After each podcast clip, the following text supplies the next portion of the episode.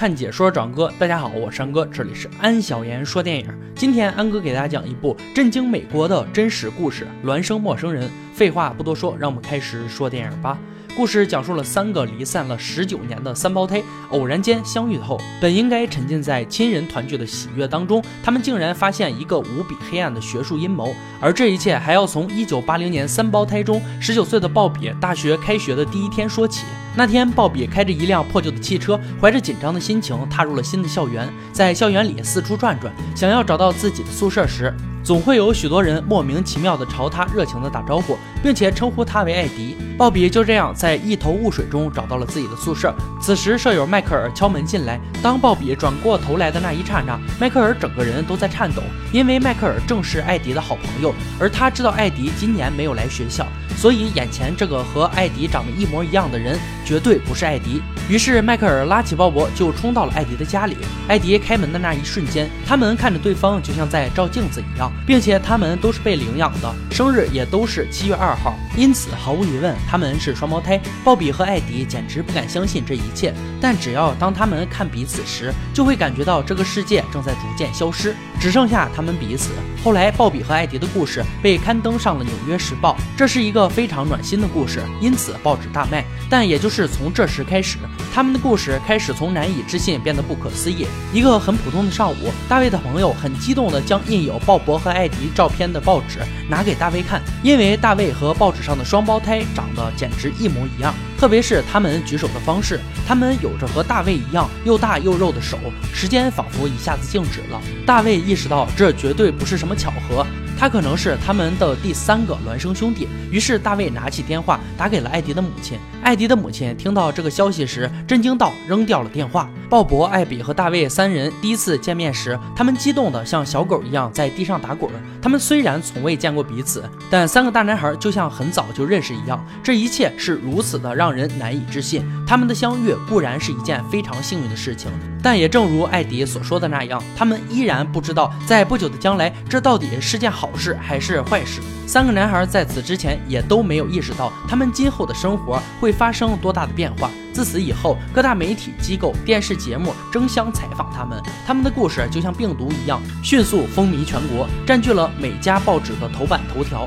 而三个大男孩也渐渐地发现了他们身上更多的相似点，比如他们喜欢抽同一个牌子的烟，他们都喜欢成熟的女生，他们曾经都是摔跤运动员，他们都爱吃中国菜。这些所有的巧合都让人们感受到了生命的奇妙，因为他们三个在相遇之前是完完全全的陌生人。不仅如此，三个男孩还发现了更多不可思议的事情。首先，他们被分别领养在了一个蓝领家庭、一个中产家庭和一个富裕家庭。大卫生活在条件较差的蓝领家庭，他们仅有一个小商店在维持生计。艾迪生活在中产家庭，他的父亲是一名教师，他受过大学教育。他们生活在一个中产阶级社区，而鲍比生活在富裕的家庭里。他的父亲是一名医生，母亲是一名律师，他们都受过良好的教育，生活在美国最负盛名的地区之一。更巧合的是，三个男孩的家庭都有一个大他们两岁的姐姐。这一切像极了巧合，但又让人不得不怀疑这样的巧合，并且三个家庭的父母都清楚地记得，在他们小的时候都会用头撞墙或者撞向婴儿栏。现在想想，这应该是很明显的分离焦虑，这也就说明他们从小本应该生活在一起的。那他们后来为什么会被分开，并且送到了不同的领养家庭呢？这个答案只能从三胞胎的领养机构那里得到。于是，三个家庭的父母相约一起到了领养机构寻求答案。但领养机构的最高领导层一致表示，因为当初很少有人愿意同时领养三个孩子，所以他们只好让三胞胎被分开领养。对于这样的答案，三个家庭的父母隐约觉得哪里不太对劲儿。但如今孩子们既然已经重逢，那么享受当下才是最重要的，也就没有必要再纠结过去。三个男孩显然也更享受现在的生活，他们已经红遍全国，一举一动都会成为媒体的焦点。他们甚至还一起参演了一部电影。大卫的母亲甚至只有在看了第二天报纸后，才知道大卫昨晚去了哪里。后来，他们合伙开了一家名为“三胞胎”子餐厅。人们慕名而来，生意非常火爆，第一年就挣了一百多万美元。三个男孩也分别找到了生命中的另一半，并且结婚生子，一切都朝着美好的方向发展。但是这天，詹姆斯教授的一通电话打破了他们长久以来的宁静。原来，教授偶然间发现一篇不起眼的科学文章，在一本名为《儿童精神分析学》的书中，其中一篇文章引用了一项秘密研究。这项研究中，他们将刚出生的同卵多胞胎分开，用来研究儿童新生的发展，而这些婴儿都来自美国一家领养机构。听到这个消息后，鲍比、艾迪和大卫感到非常痛苦。他们自己从来不知道他们是亲兄弟，直到事实摆在眼前，他们才渐渐想起这项研究确实存在。原来，在他们小时候，经常会有陌生人定期到他们家中，对他们做智商测试、个性测试等等。这些人甚至还会拍录像记录他们的一些举动，因为当时三胞胎的父母领养他们的时候被告知孩子会被跟踪记录一些数据，作为领养儿童成长发展研究的一部分，所以父母们这么多年来一直积极配合这些人。但父母们自始至终都未被告知过三胞胎的存在。教授找到了负责这项研究的彼得·鲍尔博士，他是美国精神病学的伟人之一。他带着自己的小组一直以来就在做分离同胞兄弟姐妹的实验，并且在这这项研究中，不仅仅只有鲍勃、艾迪和大卫三胞胎，其中有一对双胞胎姐妹也发现了彼此。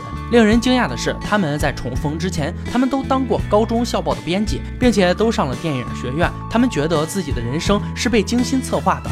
而且这种感觉非常恐怖。后来他们以此写了一本畅销书《最熟悉的陌生人》。这个实验被报道之后，很多人想到为什么会做这样一个实验？实验的结果又是什么？随着詹姆斯找到彼得教授当初的助理，他说研究同卵孩子的实验是鲍勃博士的梦想，而且那个时候心理学才开始成为主流，这样的研究很是让人兴奋的。这是一个科学的机会，能帮助人类解决一个永恒的话题。事实上，助理并没有参与实际的研究。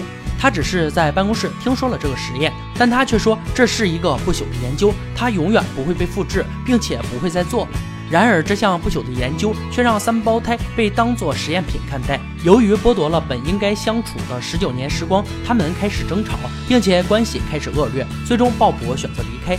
艾迪和大卫感觉受到了背叛，而鲍勃则感觉受到了排挤。三胞胎的关系破裂，对艾迪造成了极大的影响。艾迪希望大家生活在一起，但他不知道如何处理这一切。他几乎被负面情绪吞噬了，最终被诊断为狂躁抑郁症。然而这个时候，人们纷纷猜测，是不是因为三胞胎的父母有精神疾病？大卫也说他们的生母有些不对劲儿。当人们开始以他们为实验样本，讨论精神病是否会遗传的时候，悲剧发生了。艾迪在家开枪自杀了。这时，外界开始讨论，如果是生母有问题，为什么鲍勃和大卫都没事？于是，大家把目光转到了艾迪的家庭，并且将矛头全部指向了艾迪的养父。据说他对艾迪非常严格，并且实施军事化管理。但鲍比认为，老人做了一个好父亲应该做的。不应该被这样苛责。艾迪的自杀让越来越多的人想要知道实验结果。